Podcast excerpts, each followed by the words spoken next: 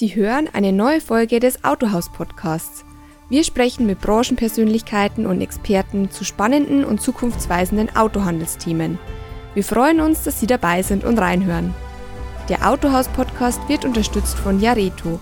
Bei Jareto können Autohändler Absatzfinanzierungs- und Leasingangebote von mehr als zehn Finanzdienstleistern auf einen Blick vergleichen, anfragen und abschließen.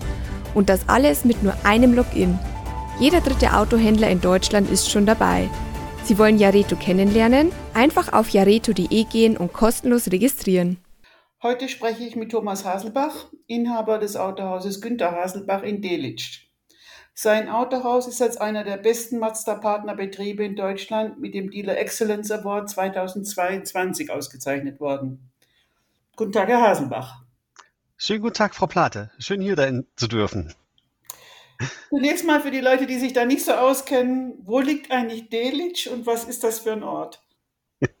Ja, also Delitzsch liegt äh, nördlich von Leipzig, so circa so 10 bis 15 Kilometer nördlich von Leipzig. Also wir sind hier im schönen Sachsenlande, äh, also auch Speckgürtel von Leipzig.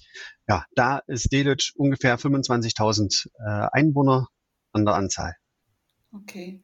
Entscheidend für die Auszeichnung war ja die Kundenzufriedenheit sowie Top-Leistungen in Service und Verkauf. Wie ist es denn für Sie Ja. gelaufen in den letzten zwei Jahren? Ja, ähm, ich sag mal, das böse Wort mit C, Corona, da hat man ja diverse Horrorszenarien im Kopf und äh, dementsprechend habe ich mich da wirklich ein bisschen mehr reingekniet, als es äh, vorher schon üblich war. Und ähm, es war sehr, sehr anstrengend ähm, mit den ganzen Sachen, die gemacht werden müssen, behördlicher Seite, aber ergebnistechnisch äh, hat sich das äh, für uns aus, äh, also gelohnt, die ganzen Mühen. Und äh, wir haben natürlich weiterhin den Fokus auf Kundenzufriedenheit gelegt. Und das haben wir gerade zu Corona-Zeiten gemerkt, dass das natürlich einen positiven Effekt hat, dass die Kunden dann auch weiter zu uns gekommen sind, die Treue gehalten haben, auch zu Corona-Zeiten. Das hat man ganz deutlich gemerkt. Was erwarten Sie denn für dieses Jahr? Dieses Jahr ähm, ist die Erwartungshaltung wirklich sehr differenziert. Ne? Zum einen hat man äh, sich konsolidiert, die Kunden sind weiterhin treu, zum anderen hast du natürlich keine Fahrzeuge äh, und wenig Fahrzeuge. Und die größte Angst, die ich dahingehend habe, ist, dass ich die Kunden, die wir haben, äh, dann nicht bedienen kann und dass die dann eventuell äh, abwandern.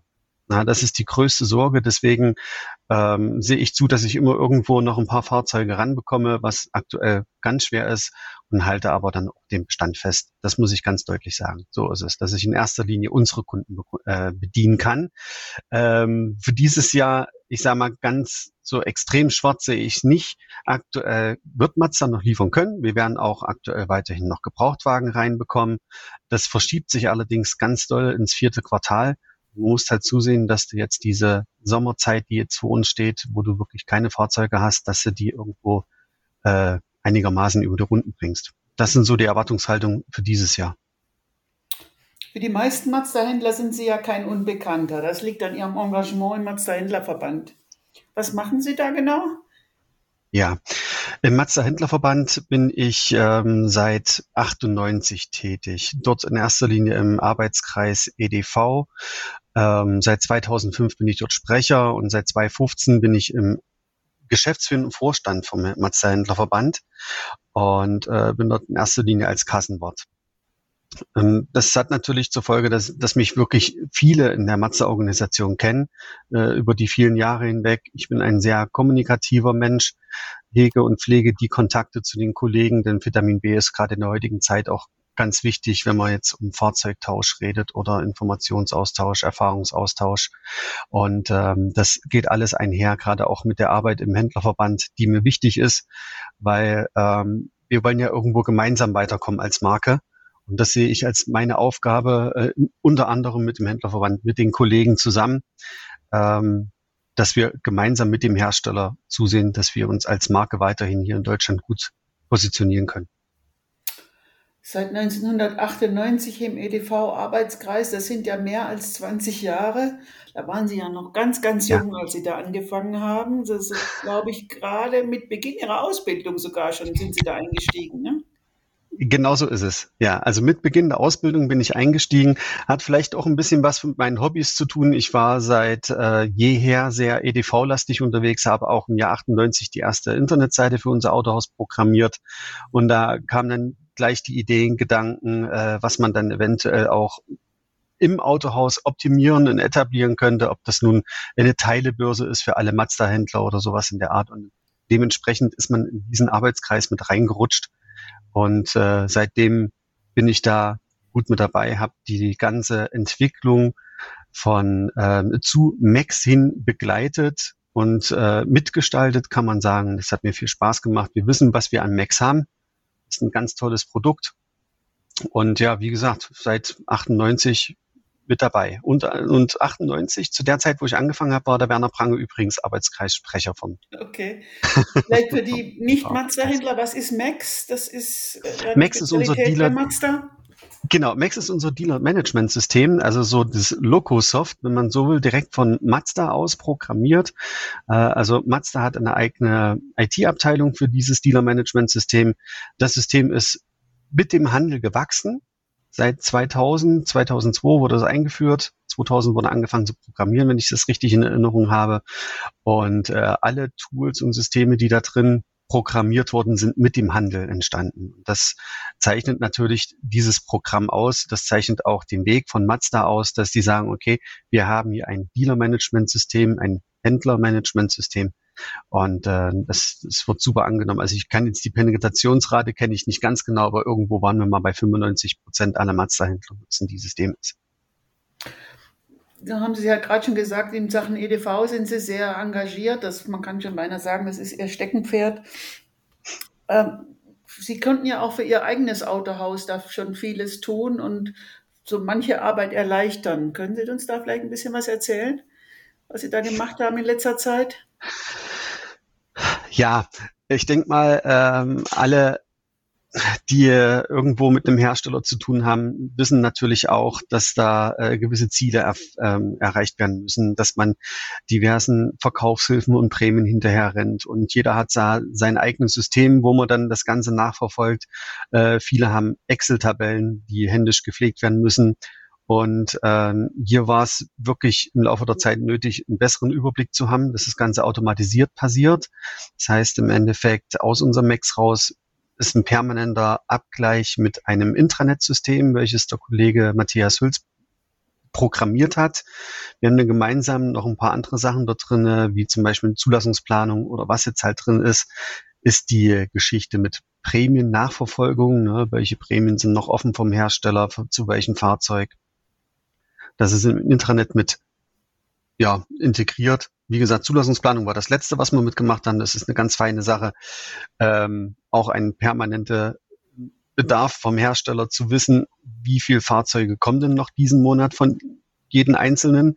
Und das habe ich jetzt per Knopfdruck raus. Ich habe per Knopfdruck raus, wie viele Prämien noch offen sind, habe ich alles bekommen oder nicht. Und das Ganze mit dem, mit unserem Max vernetzt per äh, Abgleich über Nacht, also quasi tagaktuell.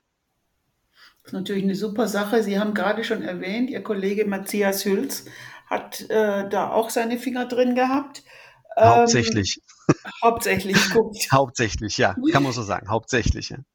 Äh, Herr Hülz ist ja auch sehr bekannt aus dem Mazda Händlerverband. Ich glaube, Sie beide haben sich im Mazda Juniorenprogramm kennengelernt. Ist es nicht so? Genau so ist es. Ja, man könnte so sagen, dass da, da fing so die Zeit mit uns beiden an.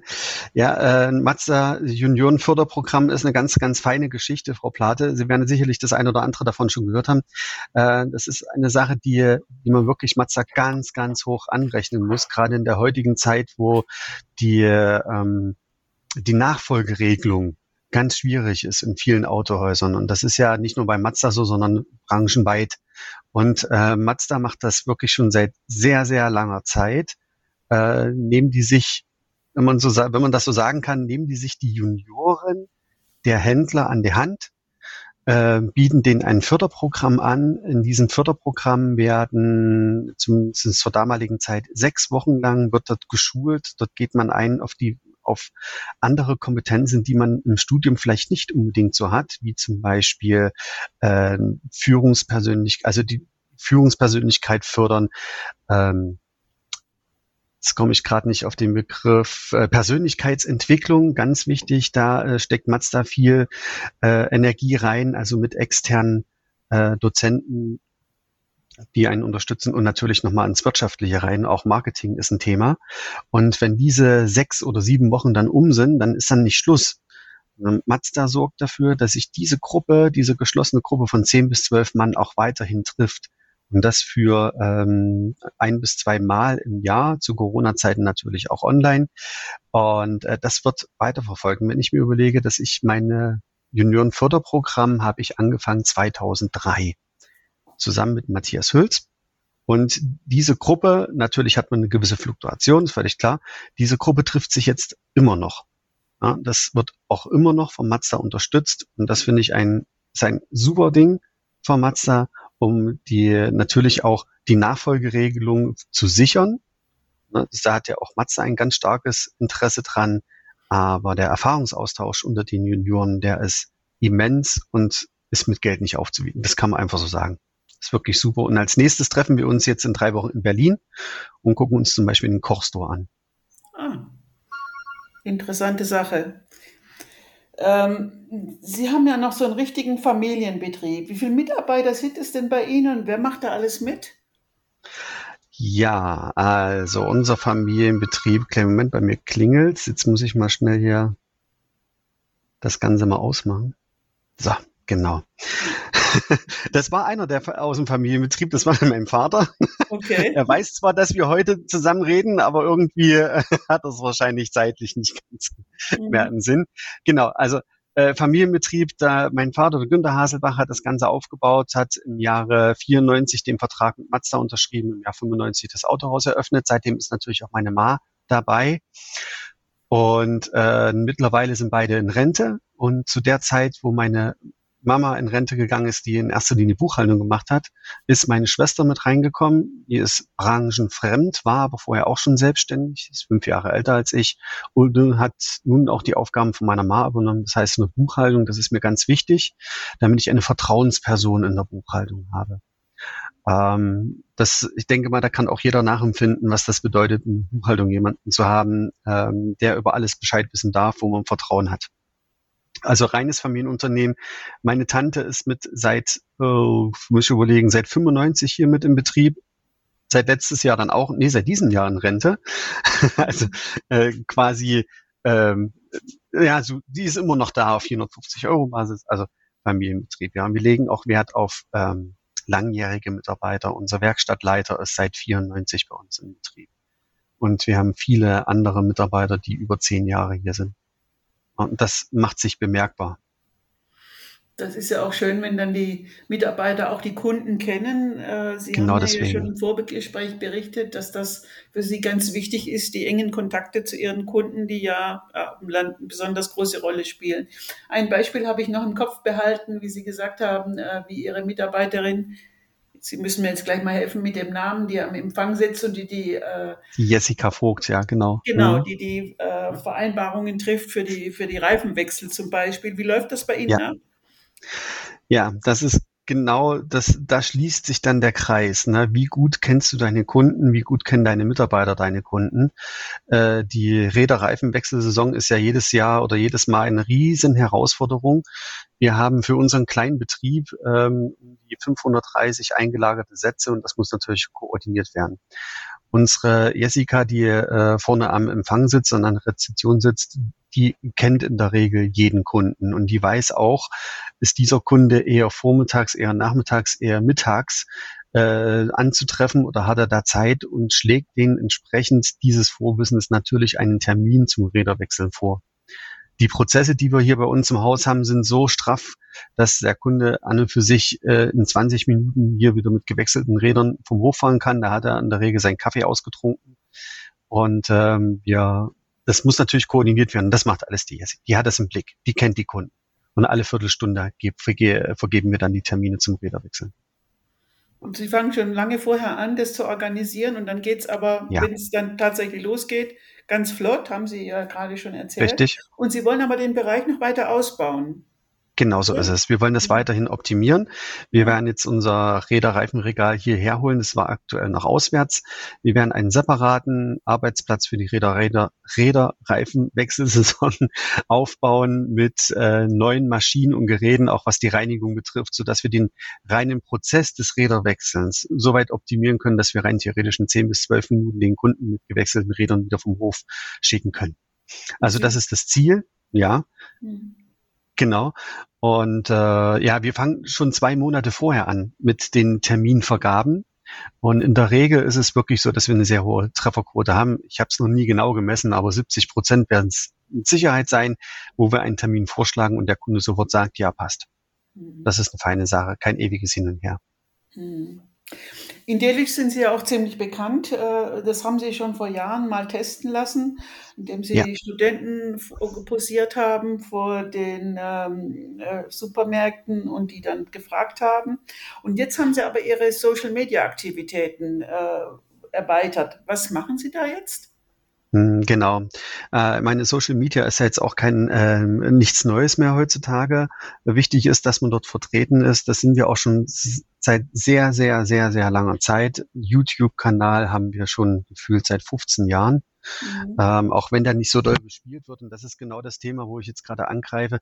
Im, im äh, Arbeitsalltag fehlt einem natürlich die Zeit für die Sache des Social Media äh, ordentlich zu bespielen. Ne? Ich bin auch ein Freund der, kein Freund davon, jetzt so so viel zu machen.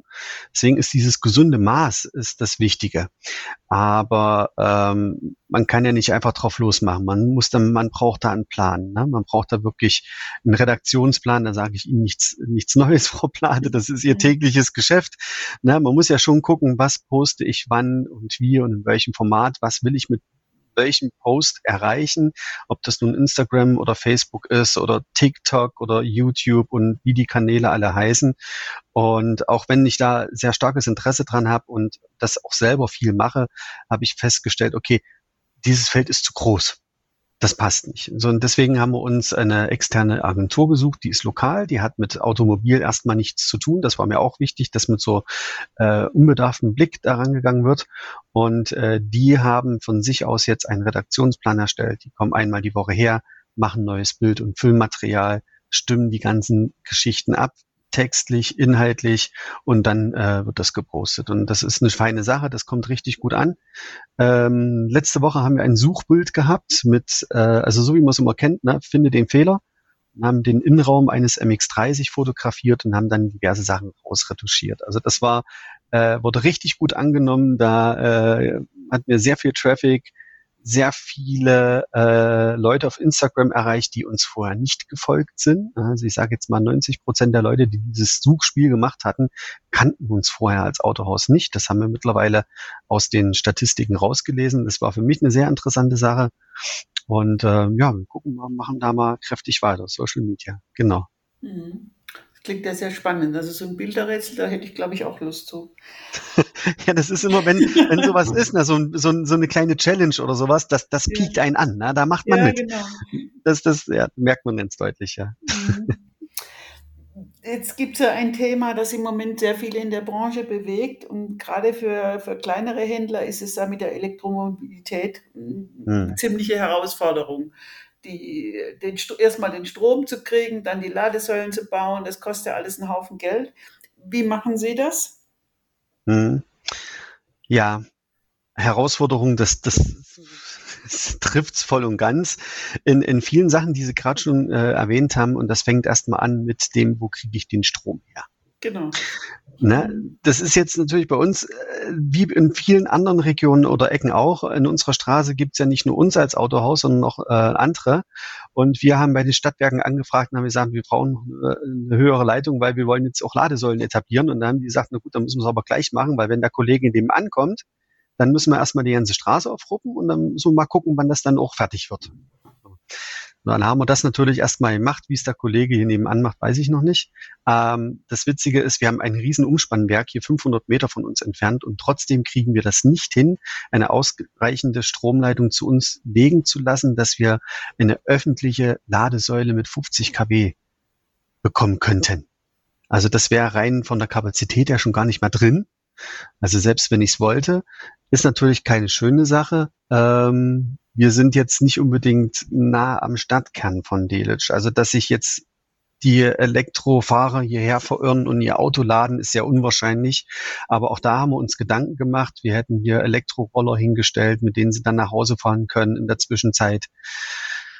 Aber da wir ja keine öffentliche Ladesäule hier etablieren können, aktuell aufgrund mangelnder Kapazität, brauchen wir uns die Frage nicht stellen. Nichtsdestotrotz haben wir natürlich auch im, im Zusammenhang mit dem Umbau unsere eigenen Ladesäulen auf 22 kW Basis ähm, erweitert oder werden die erweitern, werden ja acht bis zehn Ladesäulen am Haus haben, damit wir unsere Fahrzeuge und auch die Kundenfahrzeuge, wenn sie dann zum Service kommen, laden können. Ja, ist eine riesen Herausforderung, aber wir sehen auch, Speckgürtel Leipzig äh, ist Potenzial da bei uns, definitiv. Okay. Und äh, machen Sie da auch eine, so äh, eine Solaranlage auf, ihr, auf Ihren Anbau drauf oder wie, wie werden Sie dann den Strom dahin kriegen? Ja, natürlich. also okay. jetzt ist es umso natürlich wichtiger. Ist es nicht, äh, aber eine gute Idee sicherlich. ja, also ich finde es als äh, natürlich, äh, wenn man so einen hohen Stromverbrauch hat und äh, das die letzten zwei Jahre, da sieht man das ganz deutlich, dass die ich sage jetzt mal, Tankrechnungen massiv sinken und dafür die Stromrechnungen massiv steigen. Äh, also die Tendenz ist ganz deutlich zu sehen. Da muss man sich natürlich auch Gedanken machen, gut, wie kann ich mich dann zukünftig flexibler aufstellen und äh, das Ganze auch nach Möglichkeit ein Stück weit autark. Äh, na, ja, wir sind dabei beim Anbau, äh, das Dach mit Solarpanels auszustatten, sind jetzt noch nicht ganz fertig mit den Endplänen, was auch ähm, Puffern oder Akkus betrifft. Mhm. Äh, aber ja, das machen wir auch, ja. Okay. Nun haben Sie ja, ja Ihre Mitarbeiter und auch Sie selbst wahrscheinlich belohnt für den Gewinn des Awards mit einem Besuch in der Mazda Klassik Ausstellung in Augsburg. Wie war das denn? Genau. Das war ein wirkliches Highlight. Wir haben von unseren Mitarbeitern durchweg extrem positives Feedback bekommen. Ähm, meine Schwester und ich äh, hatten das Vergnügen, letztes Jahr bereits schon mal in dem Museum sein zu dürfen. Und es hat uns so sehr gefallen, dass wir gesagt haben, okay, müssen wir mal mit dem Team hin. Und dann war das für uns natürlich der Anlass zu sagen, gut, das wird jetzt, äh, also es ist ja jetzt auch nicht gerade so, dass es um der Ecke ist. Ne? Also wir sind da locker mal äh, vier Stunden hin unterwegs und dann mit Übernachtung dort, also das ganze Wochenende waren wir da. Also da ist schon ein bisschen was, äh, was du mal in der Hand nimmst an Geld. Und ähm, das war für alle ein richtiges Highlight. Also was die Familie Frei dort aufgebaut hat, in Zusammenarbeit natürlich mit Mazda dieses Museum aufzubauen, mit den Fahrzeugen, die es alles gibt, das hat man so nicht im Fokus. Was es alles für Mazdas gibt, vor allen Dingen wie viele es gibt, die einen Wankelmotor eingebaut haben, in den unterschiedlichsten Varianten. Da stehen Pickups mit Wankelmotor.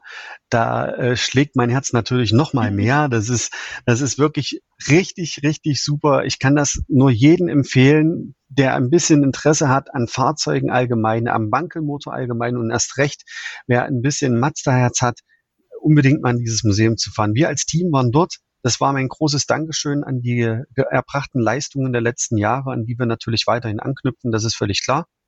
Und es, die waren alle hellauf begeistert. Kann man nur so sagen. Das freut mich.